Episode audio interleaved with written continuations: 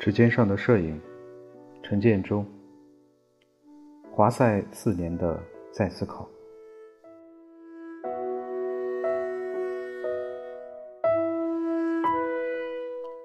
中国国际新闻摄影比赛，业界喜欢称为华赛，已经完成了四届。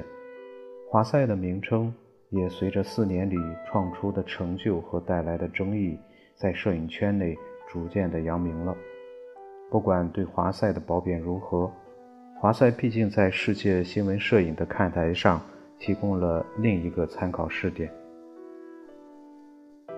华赛的建立初衷就是以荷兰新闻摄影比赛（简称荷赛）为参照，建立一个世界水平、中国特点、关照世界变化的影像评价平台。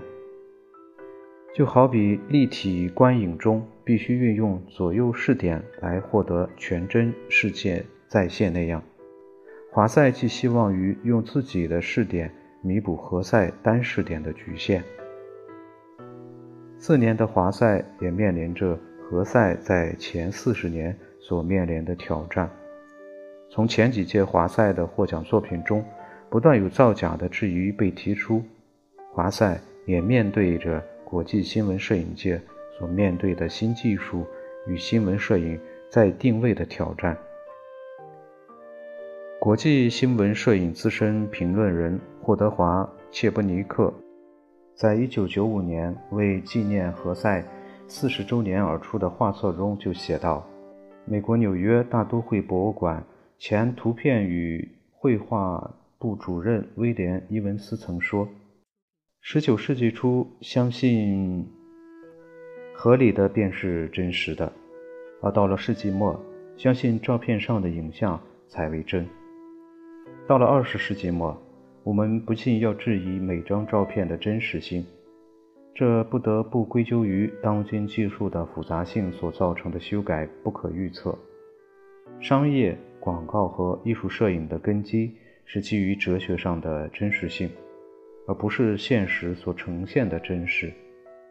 这类摄影可以发挥头脑的创意和相机及镜头的技术来修改、增减、变形或浪漫化，而不必顾及对影像真实性的质疑。反观新闻摄影，其诚实性不容许有半点挑战。新闻摄影的宗旨就是要见证事实。其实，中国新闻摄影界对新闻摄影真实性的探讨，早在1988年就达到了一个高潮。1988年伊始，何塞就在中国革命博物馆举办了大型世界新闻摄影展览。据当时的报道，开幕式当天，由于参加的记者过多，一张桌子和十张椅子被记者踩坏。1月10日那天。从上午开馆到中午约三小时，参观人数达到了一万零七十人。当时的新闻稿提到，这样的世界新闻摄影展览在我国是第一次举办，它对于我国广大摄影工作者和观众来说是具有新鲜感和吸引力的。几乎同时，艰巨历程全国摄影公开赛也降下帷幕。面对三十八年来，共和国艰巨历程的实录，评委们抚今追昔，无不感慨万端，赞叹不已。四月五日，现代摄影沙龙八十八展在中国美术馆开幕，姚绍明也同时宣布，现代摄影沙龙在这天改名为当代摄影学会。这个影展的特点，一是坦率地面对社会现实的态度。二是工作效率很高，在这个展览中，当年年初的学生示威运动也以影像的形式呈现给观众。也是在这一年的第十五届全国影展上，得奖的《太阳与人》影画合成作品，引发了对摄影本体和特性及理论与创作发展的争论。十一月，新华社山东分社记者李锦。因他的“不要忘记他们的诅咒”中的小夫妻新闻造假而被取消了1987年度全国新闻摄影作品展览金牌奖。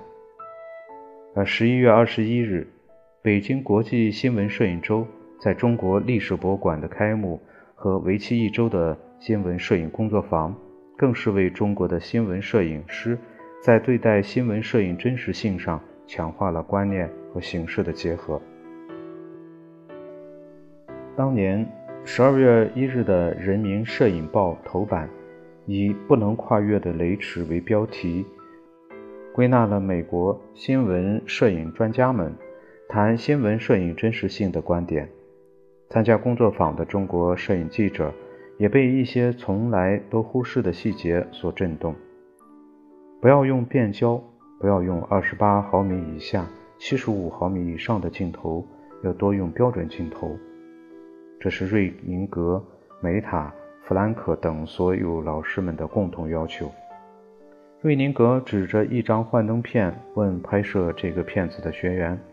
这是用多少毫米的镜头拍摄？二十八毫米。嗯，二十四。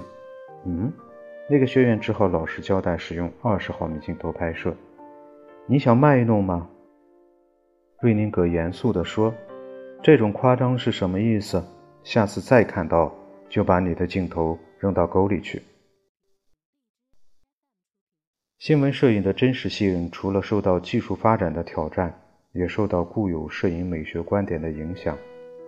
桑德拉·马修在1982年到访中国，并接触了中国摄影界之后，在他发表于美国某某杂志上的论文里谈到：不像在美国，纪实摄影通常用来揭示社会的阴暗面，中国的摄影更强调统一和正面的公正形象。美国的新闻摄影聚焦于具有视觉冲击感的灾难，而中国的新闻照片几乎没有这样的意识，通常强调其公共行为的指导作用，即表现正面和具有教育意义的元素。当我观看中国摄影家协会收存的照片时，政治变化的表现元素再次得到了验证。所有照片都是正面的，只是风格和内容上。以时期的不同而略有变化。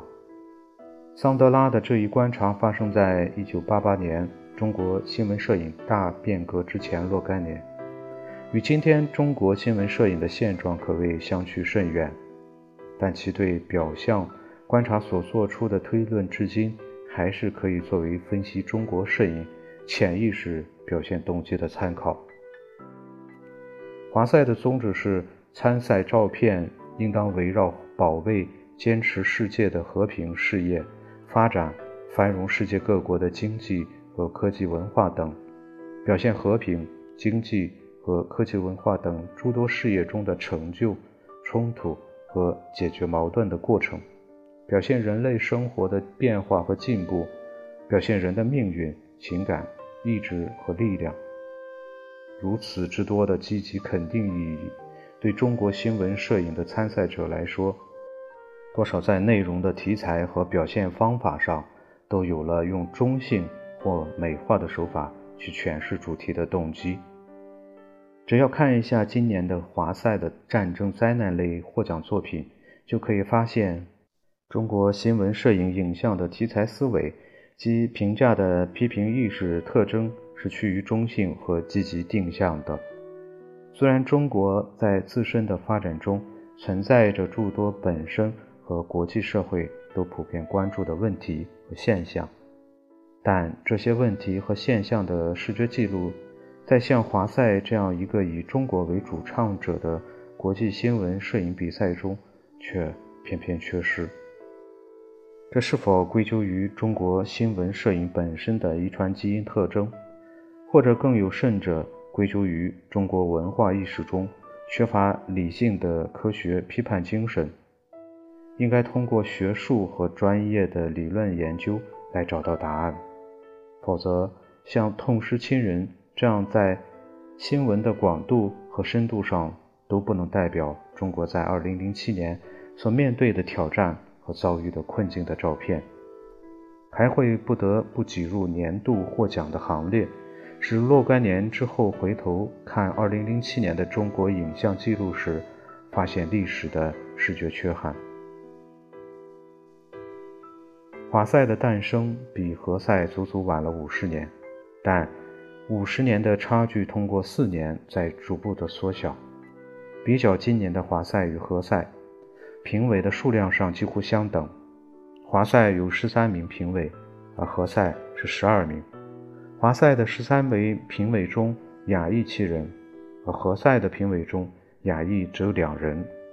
由此可见，华赛的视觉文化取向是以亚洲或者宽泛说东方文化的叙事意识为主导的，这也就成为世界历史的视觉记录提供了立体展现的可能性。但是，对比何塞今年一百二十五个参赛国。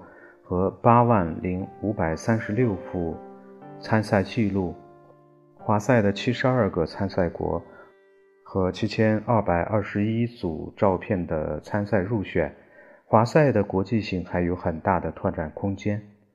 华赛能否像何塞一样，最终成为一个独立的非政府和非盈利的机构呢？华赛的职能除了年度摄影比赛，能否像何塞？那样，在新闻摄影的推广和专业培训上担负更多的责任。何塞在他四十周年画册的开头，把自己定位为历史的当代致敬。他引用了萨特的一段话来说明镜子的重要：文化拯救不了任何人和事，也不能裁决任何现象，但文化是人类的产物。人类通过这个产物来映照自己，这面批判之镜本身展示给人类的是人类自身的影像。但愿华赛不但成为另一面人类自身的批判之镜，而且成为观察人类历史的双镜成像中不可或缺的一个关照之镜。